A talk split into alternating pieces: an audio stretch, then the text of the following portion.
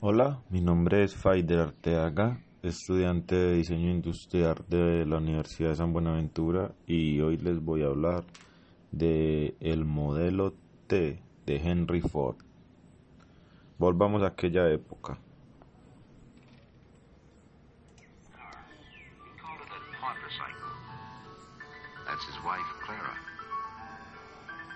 He began with an idea that most people thought wouldn't work, but he made it work.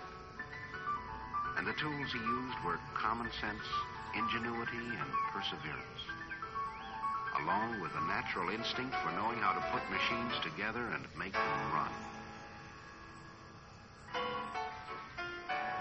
A man thinks twice before he goes to market on roads like this.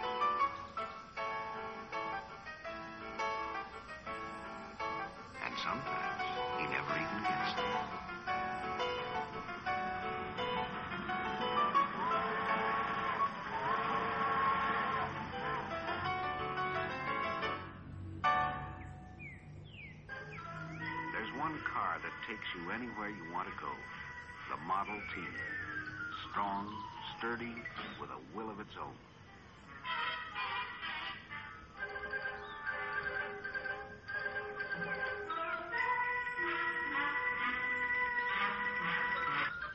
Here's how they put them together at the Highland Park plant.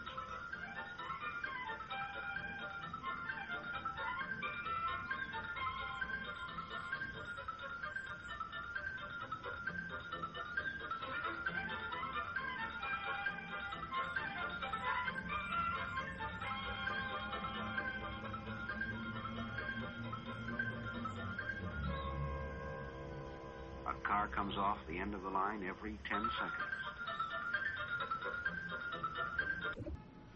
Lo que acabamos de oír son unas de las series de propagandas más importantes de la época sobre el modelo T, hablando en sí de sus cualidades como de fortaleza, como de precio ah, y de asequibilidad para toda clase.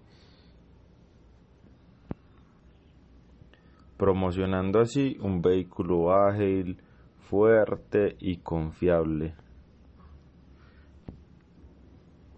El Ford Modelo T fue un automóvil barato producido por Ford Motor Company de Henry Ford desde 1908 hasta 1927. Con este modelo se popularizó la producción en cadena, permitiendo bajar precios y facilitando la adquisición de los automóviles a la clase media. Henry Ford sentó muchas de las bases del futuro del automóvil cuando decidió aplicar las teorí- teorías de Taylor sobre la perfecta combinación de hombre y máquina a la nueva industria de las cuatro ruedas. El resultado se llamaría el Ford Modelo T. Como se ve- venía anteriormente mencionando, el Ford T fue diseñado por Henry Ford. Se inició su producción el 12 de agosto de 1908.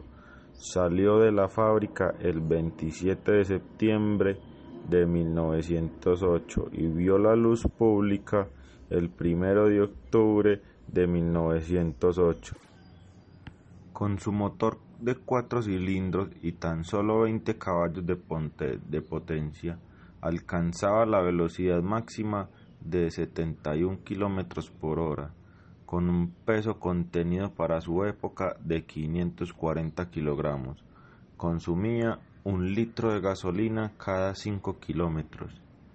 Gracias a la revolución de los modelos anteriores, especialmente el N y sus derivados R y S, Ford se convirtió en el primer fabricante americano desde antes de 1910.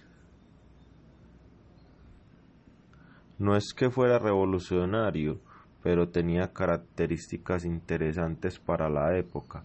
El motor tenía una culata desmontable, la biela era de acero de vanadio. más resistente. El alumbrado funcionaba con un volante magnético. La dirección estaba a la izquierda, una iniciativa que, que crearía escuela.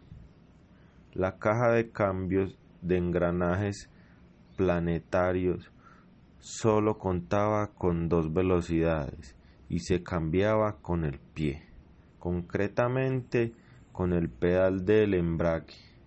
En mitad del recorrido estaba el punto muerto. Pisando a fondo era la primera y soltando un poco era la segunda.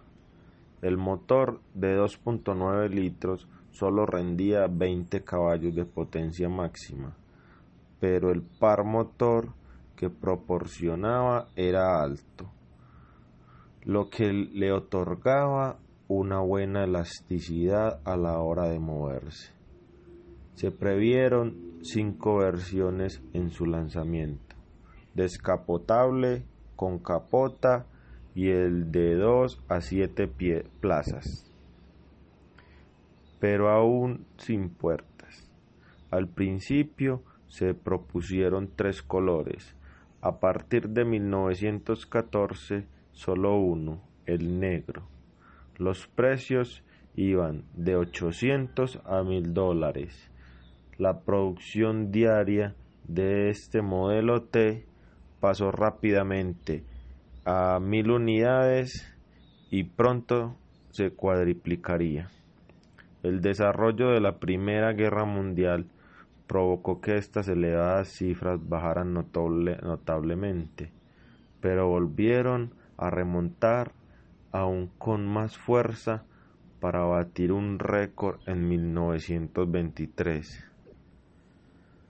Más de 1.800.000 unidades, lo que suponía un tercio de la producción mundial en dicha época.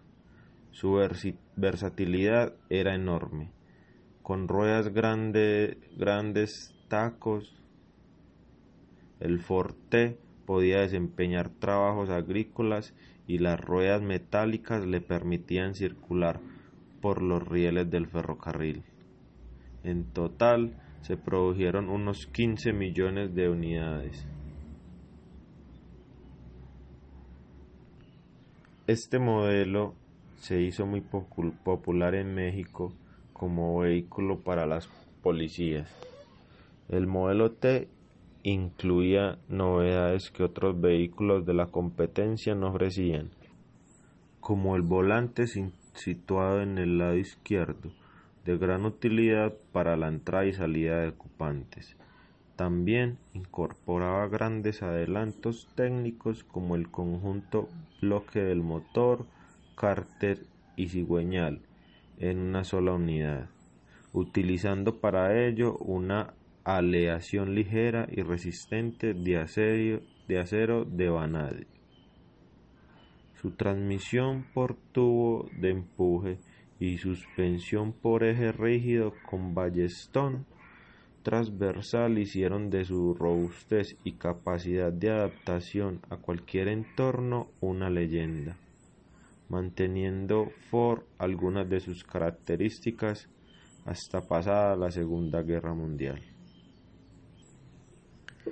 Existe una historia en la que se hace referencia a Pancho Villa, según la cual cuando Pancho Villa viajaba junto a sus guardias en un forte, debido a que sus brazos y piernas sobresalían por todas direcciones, se decía que el vehículo parecía una cucaracha.